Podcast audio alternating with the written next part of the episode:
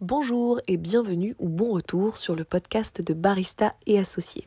Barista et Associés, c'est quoi? C'est du conseil et de la formation café, notamment café de spécialité ou haut de gamme, pour la restauration, les particuliers qui souhaitent faire du bon café à la maison et toutes celles et ceux qui souhaitent développer un concept café. Pour plus d'informations ou pour me contacter, rendez-vous sur le site barista au pluriel-associé au pluriel.com. L'épisode que vous êtes sur le point d'écouter est la retranscription audio d'un live fait sur Instagram. Vous pouvez d'ailleurs me retrouver en live sur Instagram sur le compte barista underscore associé pour parler café tous les mardis à 11h ou 11h30. Bonne écoute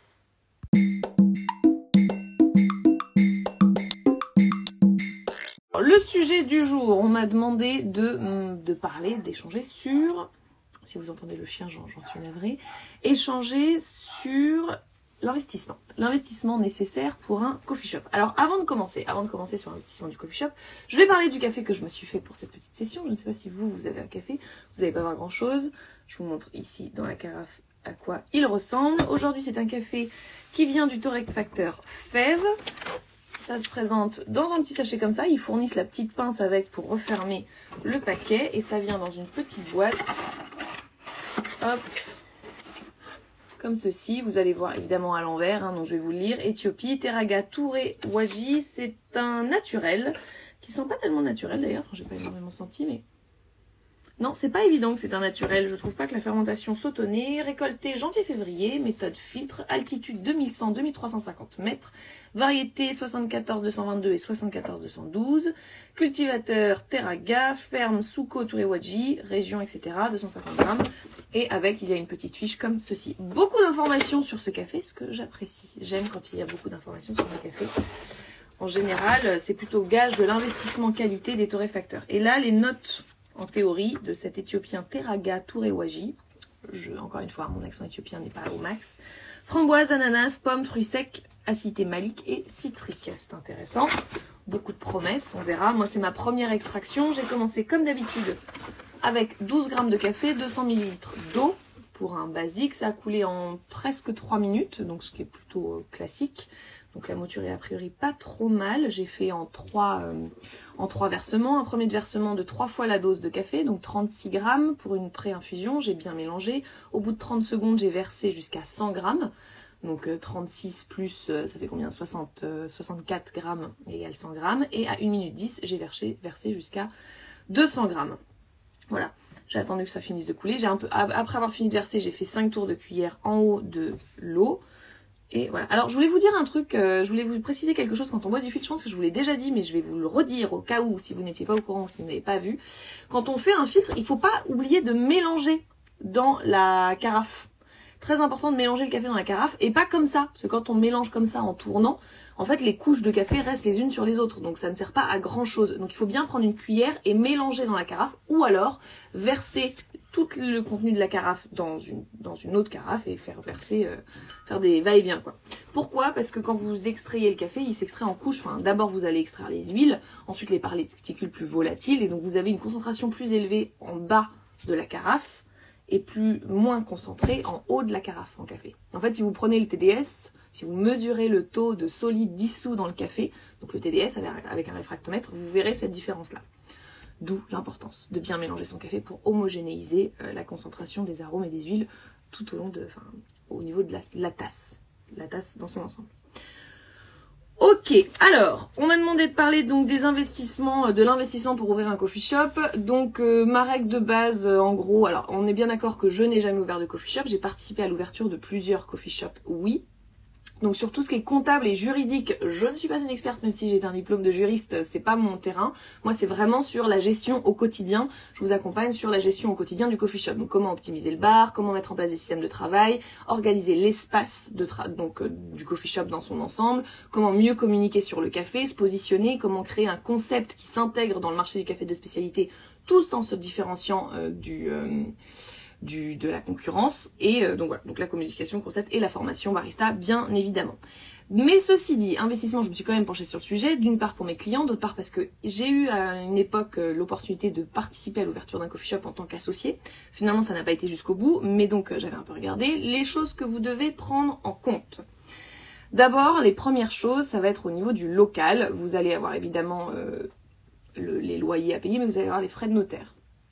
Donc frais de notaire à prendre en compte, ça va dépendre hein, des notaires, du loyer, tout ça, tout ça, mais ça, on a tendance à pas trop y penser.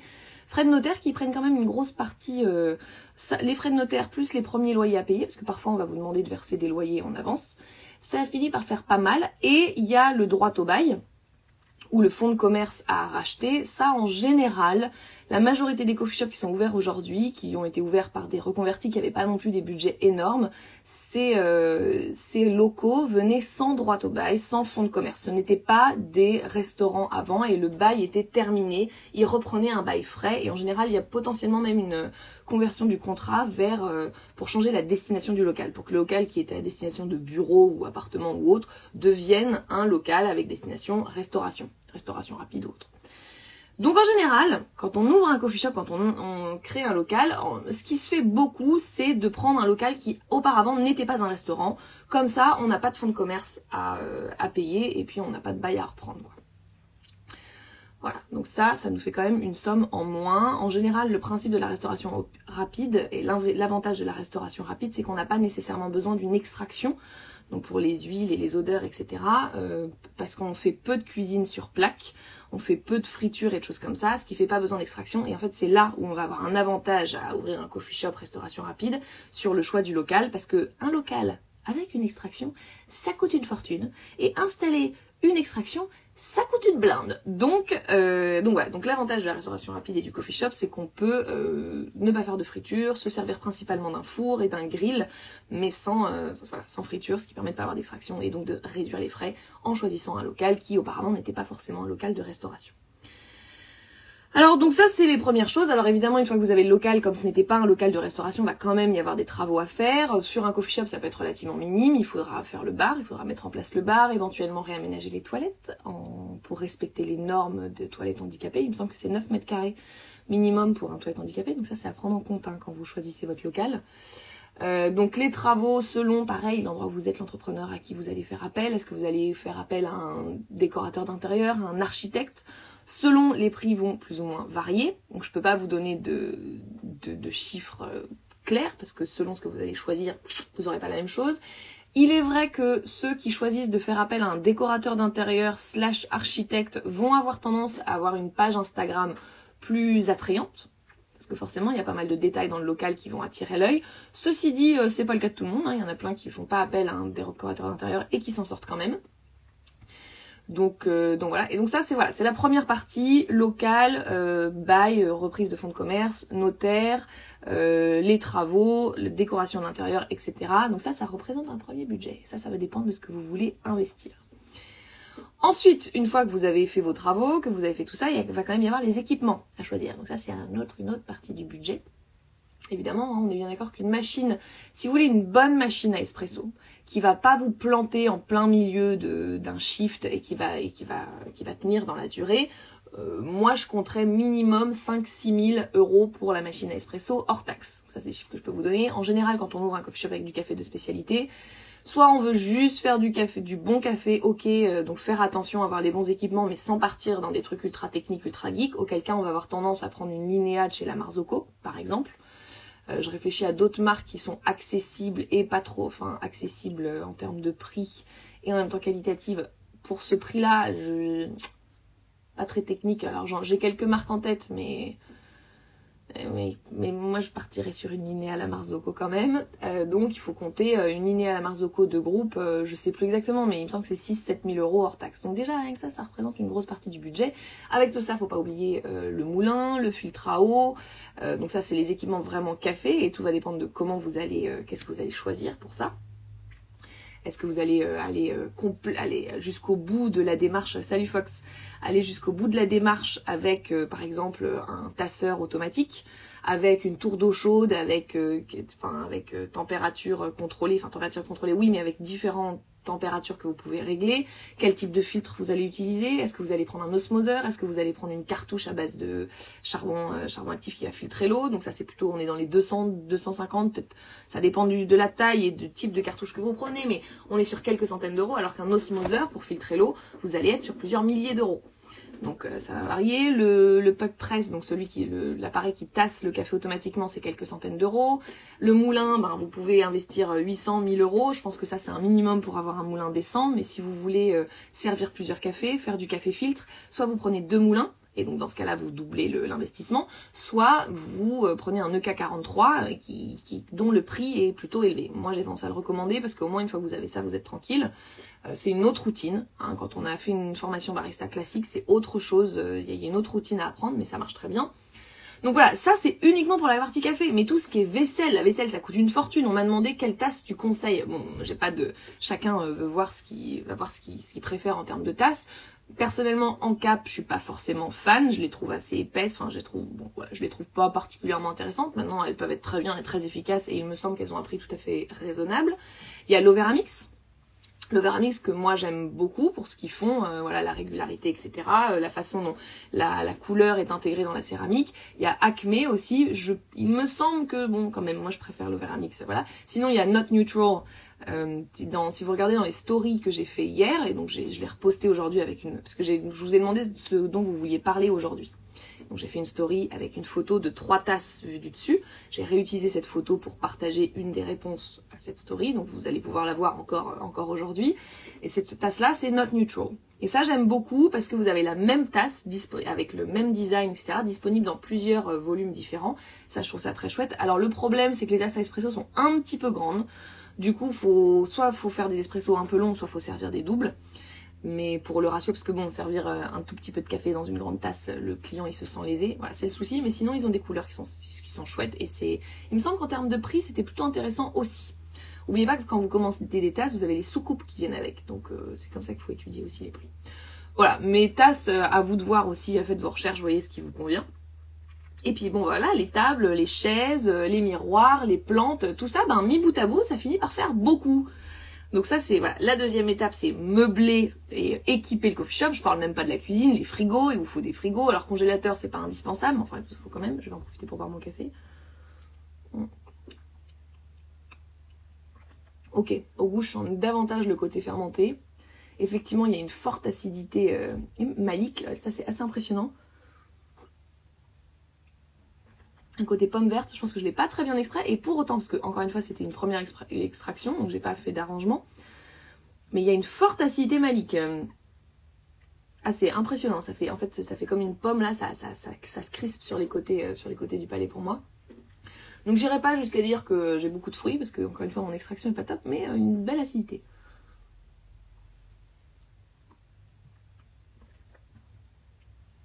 C'est très bon. Pour une extraction qui est pas terrible, c'est pas mal ça montre que le café est plutôt... Euh, Et puis en plus, il a été torréfié il y a un moment, donc... Euh, alors, est-ce que j'ai la date de torréfaction? 17 février, un mois et demi. Sur les bons cafés, normalement, ça ne pose pas de problème. Et la preuve, c'est que l'acidité est encore là. Donc je disais, première chose, le local, donc euh, le notaire, euh, les loyers, enfin, ou si on vous les demande, les travaux, etc., euh, etc. Deuxième chose, l'équipement, équiper, meubler le coffee shop. Troisième chose, eh ben moi j'aurais tendance à dire qu'il vous faut des salaires de réserve pour vos employés pour avoir un peu de marge parce que vous allez les premiers mois d'ouverture, vous n'allez pas faire des milliers et des cents et probablement pas forcément assez pour payer vos employés. Donc dans ce cas-là, c'est bien d'avoir un peu de trésorerie d'avance pour, euh, pour prévoir, pour pouvoir payer vos employés sans être euh, dans le rush. Donc tout ça mis de bout à bout, évidemment, vous allez utiliser un consultant pour vous accompagner dans votre projet. Et ça, c'est quand même quelques milliers d'euros aussi, parce que c'est beaucoup de travail, etc. Donc euh, ça, c'est à prendre en compte. et donc tout ça mis bout à bout.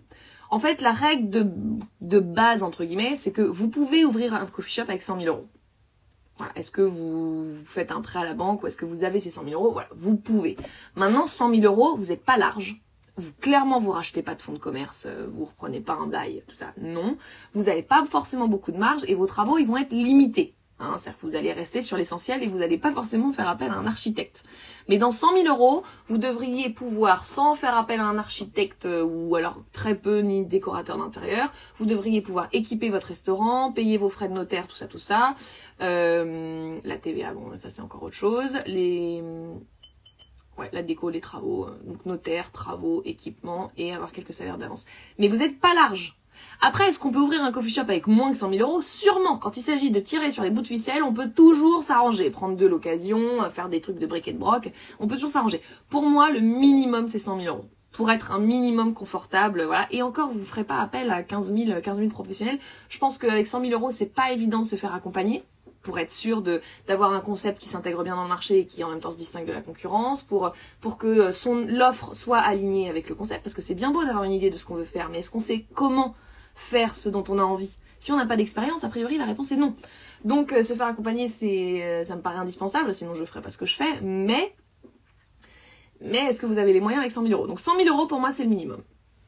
Voilà, c'est l'investissement dont je parlerai. Après, vous avez toutes les taxes, les formations, euh, les formations. Alors, il y a la formation hygiène obligatoire. Euh, vous avez tous ces frais-là euh, qu'il va falloir débourser au départ, quoi. Donc, euh, donc 100 000 euros minimum. Je peux pas vous en dire beaucoup. Moi, là où je vais vous pouvoir vous aider sur le business plan, c'est concrètement au sein du coffee shop combien de quel va être, enfin comment fixer votre ticket moyen, euh, quel va quel nombre de clients vous pouvez attendre, combien vous allez pouvoir en gérer avec votre nombre d'employés. Voilà, moi je vais vraiment pouvoir vous aider sur cette partie-là du business plan, sur le quotidien du euh, du business plan, à savoir euh, quelles sont vos, vos marges pour pour, pour, vos produits, les, ce que vous vendez, quels sont euh, voilà, combien d'employés vous allez pouvoir vous permettre d'avoir sur le quotidien, etc. Sur l'investissement de départ, c'est tellement variable que voilà, 100 000 euros minimum. Je pense que je vous ai dit pas mal de choses là sur les éléments auxquels penser. Maintenant, il y a aussi le comptable. Le comptable qu'il va falloir financer. Donc, euh, ouais.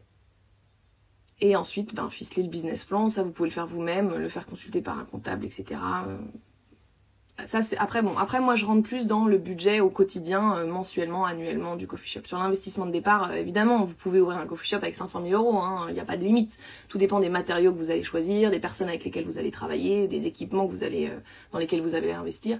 Mais je pense que minimum 100 000 euros. Si vous avez un business plan avec 100 000 euros d'investissement pour un coffee shop qui fait alors j'ai pas parlé de taille mais je pense 50 mètres carrés à peu près un peu moins genre 40 40 50 mètres carrés au-delà, ça me paraît, je pense qu'il va falloir augmenter vos, vos, votre investissement. Mais voilà, 100 000 euros, un coffee shop de 50 mètres carrés, je pense qu'on est en, tout cas sur Paris. Et puis bah, dans le reste de la France, après on peut peut-être aller sur un investissement similaire avec un local un peu plus grand. Euh, les prix vont s'adapter. C'est un peu flou, mais encore une fois, il y a tellement d'éléments à prendre en compte que euh, tout va dépendre de ce que vous, vous voulez. 100 000 euros, c'est mon repère de départ. Dans 100 000 euros, on peut mettre plein de choses et on, peut faire bouger, investir un peu plus dans l'équipement, un peu moins dans les travaux parce qu'on fait un peu plus les travaux soi-même. Ou au contraire, bah, prendre du matériel d'occasion, pas des choses exceptionnelles, mais investir davantage dans les travaux. Voilà, qu'est-ce que je conseillerais s'il fallait choisir euh, Les équipements, c'est super important. Si vous n'avez pas des bons équipements et qui tombent en panne ou en rade ou autre pendant, enfin, ça, va être des frais supplémentaires. Donc je, voilà. Et puis en plus, la qualité de ce que vous allez servir va dépendre de vos équipements. Euh, et la facilité aussi de travail, parce qu'il faut pas oublier ça, c'est aussi c'est la qualité de ce que vous allez produire, mais c'est aussi est-ce que vous, ça va être agréable au quotidien de, euh, de travailler avec vos équipements. Et vous allez y être toute la journée, enfin tous les jours. C'est important que ce soit le bar soit bien organisé, bien optimisé avec les bons équipements pour que ce soit le plus fluide possible pour vous. La fatigue, vous l'aurez, ça c'est sûr, donc autant euh, limiter les zones de friction. Donc moi j'investirais vraiment dans du bon équipement, pas forcément neuf, hein, ça peut être de l'occasion, mais bon le bon matériel d'occasion c'est pas forcément facile à trouver non plus. Et après euh, le local, ben, il faut qu'il soit propre et je pense que si je devais choisir moi, si j'ouvrais un coffee shop, et de temps en temps, hein, l'idée me chatouille, même si moi, je, a priori, c'est pas quelque chose qui m'intéresse. Pour avoir déjà travaillé dans, dans, des coffee shops, je sais que si j'ouvre un coffee shop, il faudra que j'y sois au quotidien. C'est quelque chose que j'ai déjà fait, d'être au quotidien dans un coffee shop, donc je suis pas particulièrement intéressée. Quant à toute la partie administrative, juridique, etc., c'est pas la partie drôle pour moi, et je la gère déjà avec ma société Barista Associée. Bref, donc je suis pas convaincue. Mais de temps en temps, l'idée me chatouille un petit peu, notamment là où je suis, là, à Tonon-les-Bains, les trois trucs où je me dis, ça, serait pas mal un coffee shop, là. Et si je faisais ça, ma priorité serait de d'être sûr que c'est bien propre et d'utiliser le local et les moyens que j'ai à ma disposition et de mettre les bons équipements. et c'est se débrouiller. Si je devais faire tirer sur les bouts de ficelle, ce serait débrouiller avec le moins possible euh, en termes, ouais, en termes de bar, être très simple et prendre les meilleurs équipements possibles par rapport à mon concept. Hein. Il s'agit pas de prendre les trucs les plus chers, les équipements les plus chers et les plus technologiques. Euh, si l'idée c'est de faire un truc un peu simple de quartier, enfin simple, qui soit bon, constant, mais sans partir dans des trucs ultra pointus. Voilà. Donc dans ce qui m'intéresse par rapport à mon concept, choisir le meilleur équipement. Je ne sais pas si c'est clair. J'espère que c'est clair. C'est une partie un peu, encore une fois, un peu, un peu assez flexible hein, quand même. Mais euh, dites-moi, vous, dites-moi ce que vous avez prévu. euh, Qu'est-ce que vous vous envisagez euh, À combien vous êtes en termes de business plan Aujourd'hui, on sait que les banques sont frileuses hein, pour euh, pour prêter euh, prêter de l'argent. Euh, maintenant, ça n'empêche pas certains de trouver des moyens. On se rappelle à des courtiers ou ou autres, enfin ou, ou à d'autres réputations. Je connais pas tous les moyens qui sont utilisés là-dessus. Mais euh, il y en a qui y arrivent. Il y en a qui arrivent à, à louer leur local, à obtenir un local malgré la crise. Donc c'est que c'est possible. Et puis bon, bah, il y a un moment où la pandémie elle va bien s'arrêter, surtout avec la vaccination. Donc là, on pourra repartir. Les banques sont frileuses aujourd'hui, mais oui, je pense que 100 000 euros, c'est aller en dessous. Et, et- et puis pareil, vous voyez, y a, y a, je connais un local qui faisait, oh, il devait faire 15 mètres carrés le truc, max. Et ben, le mec a quand même investi 100 000 euros. Pourquoi? Parce qu'il a investi énormément dans la déco, dans les matériaux.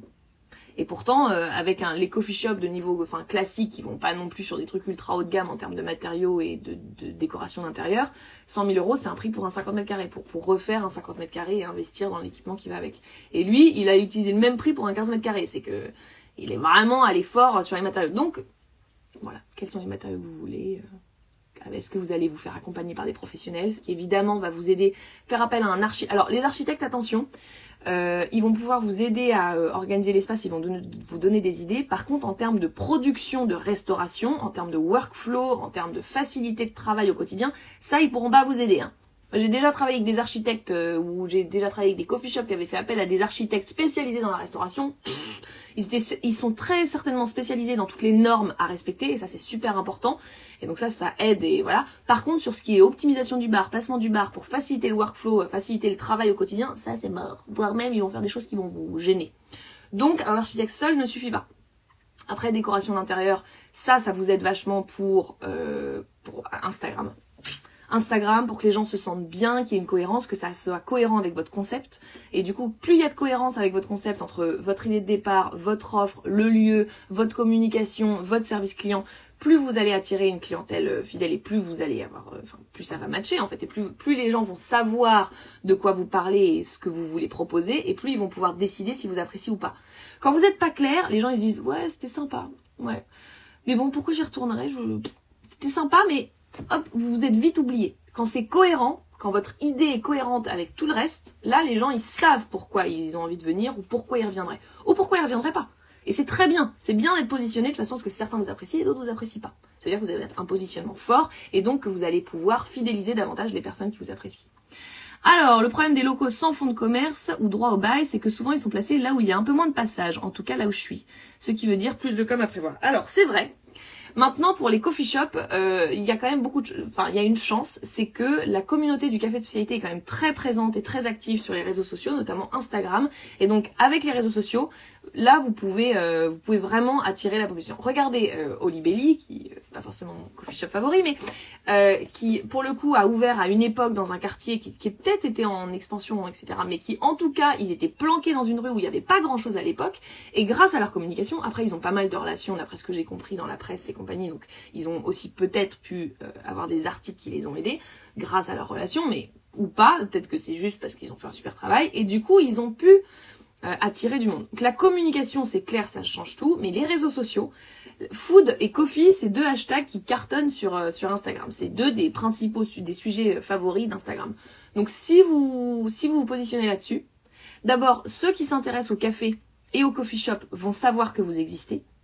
Du coup, eux vont pouvoir relayer l'information auprès de ceux avec qui ils communiquent, etc. Et, et ça va se faire, c'est du bouche à oreille, mais sur les réseaux sociaux. Donc c'est pas vraiment du bouche à oreille, c'est de la communication sur les réseaux sociaux. Mais ça, ça marche très très bien pour les coffee shops. Donc si vous êtes dans un endroit un petit peu moins passant, mais près, il faut juste qu'il y ait pas mal de points d'accès quand même. C'est juste ça le truc. Si vous êtes au milieu d'un no man's land où c'est difficile d'y aller euh, autrement qu'en voiture, bon, euh, ça devient compliqué. Mais si vous êtes à côté d'un endroit où il y a du monde, s'il y a un peu moins de passage, c'est pas forcément une, euh, une problématique. Parce que vous allez pouvoir attirer du monde avec la communication. Alors oui, c'est vrai, ça peut prendre un peu plus de temps. Et peut-être qu'il va falloir investir dans un community manager si c'est pas votre truc, la communication. Mais bon, euh, vous économisez, comme euh, vous le dites, euh, Olivia Sicardi, vous, économisez sur sur le fonds de commerce et c'est pas négligeable les fonds de commerce c'est c'est des centaines de milliers d'euros quoi ou au moins une centaine de milliers d'euros easy donc pardon c'est l'Australie qui revient un petit peu parfois quand je parle. Donc, euh, donc pour moi, ça vaut le coup. Et aujourd'hui, c'est tout à fait faisable. Parce que les, à Paris, ouais, même à Paris. C'est même pas mal d'être positionné un petit peu à l'écart d'un coin qui est très passant et très dynamique, parce que du coup votre loyer va être moins cher, pas de fonds de commerce, etc.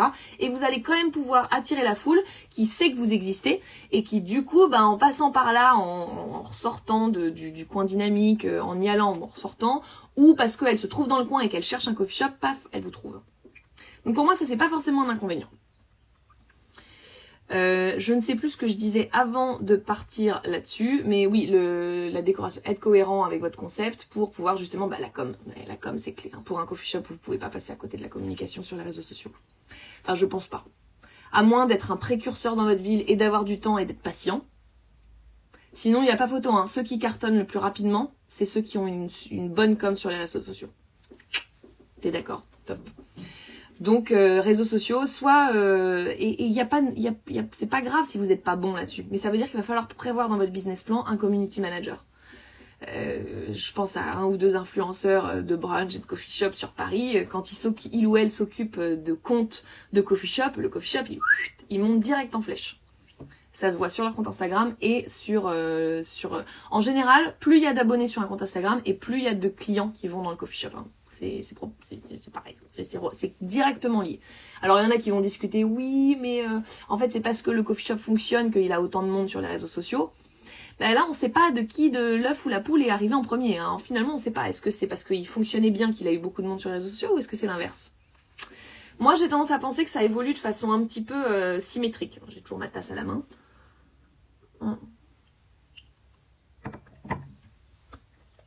Et vraiment, il a une bonne acidité. Hein. Je pense que si j'affine mon extraction, ce sera pas mal. Euh, donc, euh, oui, je pense que ça évolue de façon symétrique. Un peu plus de followers, du coup un peu plus de clients, un peu plus de clients, un peu plus de followers, et ça monte, ça monte comme ça. Mais la, communication sur les réseaux, c'est c'est clé. Et moi, je vais pas vous dire le contraire parce que c'est via ma communication sur les réseaux sociaux, sur mon site, via mes différents euh, euh, différents canaux de communication, podcast, YouTube, même si je suis plus très active, je vais m'y remettre, hein, mais sur YouTube et podcast. En attendant, c'est ça qui me permet d'avoir, euh, qui me permet de vous parler en fait. Et sur le café, c'est indispensable. Donc investissez dans un community manager si vous pouvez pas le faire vous-même. Je vois Café Oberkampf, donc avec qui j'ai travaillé à l'ouverture. Euh, j'étais barista, puis donc voilà, je l'ai aidé à fixer ses prix, à chercher ses produits, etc. et à, et à mieux optimiser son bar. Bref. Et, euh, et dans les six mois, il a, mis du monde, il a mis, quelques mois, mais au bout de six mois, il avait déjà pas mal de monde. Et, euh, c'est grâce notamment à un produit phare, la chachuka, qu'au départ il voulait servir que les week-ends. Et puis finalement, bah non, le brunch c'est le produit du coffee shop, c'est pas uniquement le produit du coffee shop le week-end, c'est toute la semaine. Et il a fini par servir toute la semaine et les gens venaient uniquement pour ça et c'est ça qui l'a fait cartonner. Et sur les réseaux sociaux, il était pas mauvais. Après, en 2015, il a ouvert en août 2015, il y avait pas grand monde, hein, ou le 30 juillet 2015. voilà et pas grand monde sur Paris, donc c'était plus facile d'attirer du monde. Mais même, le gars il est quand même plutôt pas mauvais sur les réseaux sociaux. Donc voilà, donc en gros, quand vous vous manquez d'expérience ou de compétences sur un sujet ou de motivation, hein, parce qu'il y en a les réseaux sociaux ça les fait chier, voilà. C'est vous faire accompagner d'un professionnel ou de quelqu'un qui va s'en occuper à votre place ou qui va vous aider, vous guider, c'est ça change tout. Moi, regardez, je me suis fait accompagner sur le récemment, c'est récent, sur le calendrier de poste pour barista et associés. J'en ai pas encore euh, trop parlé, mais euh, Caroline Mignot, euh, j'ai travaillé avec elle pour faire, pour, pour mettre en place ma trame de poste, pour pouvoir prévoir en avance ou avoir un point de référence pour savoir quoi poster quand. Parce que j'ai beau avoir, savoir parler de café, tout ça, il y a un moment où j'ai l'impression de me répéter et il y a des moments où on est moins motivé, on a moins envie de poster. Et ben le fait d'avoir travaillé avec elle sur cette trame de poste, sur ce calendrier de poste, ben, les jours où je manque d'inspiration, où je suis un peu, où je me dis bah ouais mais ça j'en ai déjà parlé, etc. Je me réfère à cette trame et je me dis, ben, j'en ai peut-être déjà parlé, mais en fait, il y a une suite logique. Et j'étais d'accord pour ça, donc je fais confiance à cette trame et je poste en accord avec ça. Donc moi j'aime bien garder un système un peu souple, donc c'est un point de référence, c'est pas un truc dans lequel je m'enferme, mais ça m'a aidé parce que pour le coup, moi faire quelque chose de sur les réseaux sociaux, poster de façon très structurée quand c'est mes posts à moi, parce que c'est beaucoup plus dur quand on fait sur soi que quand on fait pour les autres. Et eh ben j'avais j'avais besoin d'être aidée quoi. Je pourrais très facilement aider quelqu'un d'autre, mais pour moi prendre le recul sur mon euh, sur ma communication c'était pas évident. Donc j'ai fait appel à quelqu'un. Et j'ai fait appel à plein de professionnels, de coachs et compagnie, euh, depuis, depuis des années. Et, et moi, je, enfin, je vois hein, dans les coffee shops qui investissent architectes, euh, euh, et en général, ceux avec qui je travaille, c'est ceux qui sont accompagnés de plusieurs professionnels, et c'est en général ceux qui et, ils fonctionnent, quoi. Il n'y a, a, pas photo. Mes clients, en général, ils ont des challenges, attention, les challenges, ils en ont, mais leur clientèle, ils la trouvent. Et ils ont des chiffres qui sont cohérents et qui leur permettent de tenir, et après, ils s'adaptent, et... Euh, parce qu'en fait, c'est des personnes qui ont compris que là où elles n'avaient pas les compétences ou l'expérience, il et elle avaient besoin de se faire accompagner. Donc ça, c'est à prévoir dans votre, dans votre budget, l'accompagnement. Architecte, éventuellement décorateur d'intérieur, parfois c'est les deux ensemble, consultant café. Et un torréfacteur, euh, euh, à moins qu'un torréfacteur se soit professionnalisé dans le conseil de coffee shop, pour le coffee shop, à moins qu'il se soit professionnalisé, qu'il vous fasse sa devis, etc., et qu'il l'ait déjà fait à plusieurs reprises. Sinon, c'est, en général, ils savent pas trop faire. Donc, euh, consultant café, consultant com, voire community manager. Et puis vous, euh, parce que vous allez avoir un milliard de choses à gérer, euh, vous n'allez pas pouvoir tout faire. Quoi. Mais si en plus vous n'avez pas l'expérience ou les compétences, c'est bien d'apprendre, hein. c'est bien de tâtonner, d'apprendre, mais le coffee shop, c'est, enfin, la restauration, si c'était facile, ça se saurait. Et donc tâtonner, c'est sympa un peu, mais c'est risqué aussi. Bon, je suis un peu, un peu, je suis un peu partie sur euh, tout ce qui est communication, euh, sur l'investissement vers des professionnels, parce que j'y crois, parce que sinon je serais pas là. J'espère que ça vous a apporté quelques clés. Je pense pas que j'ai grand chose d'autre à aborder. Il me semble qu'il y avait une autre question qu'on m'avait posée et que je n'ai plus en tête. Et j'ai essayé de la noter tout à l'heure et je n'ai pas réussi à la retrouver. Euh, donc si vous avez d'autres suggestions, d'autres questions, n'hésitez pas à m'envoyer des messages en privé ou, ou à répondre aux questions que je vous pose dans les stories. Je pense que j'ai dit tout ce que je pouvais dire sur l'investissement, en tout cas en large, sans m'appliquer, sans appliquer euh, ces, règles ou ces choses-là à des situations particulières. Visiblement, vous n'avez pas trop de questions. Merci en tout cas d'avoir été là aujourd'hui. Merci de regarder la vidéo JTV. N'hésitez pas si vous avez des suggestions, des commentaires, des questions ou autres. Je suis à l'écoute 3615 café bien sûr. Et euh, bah, je vous dis à très bientôt, semaine prochaine 11h. Ciao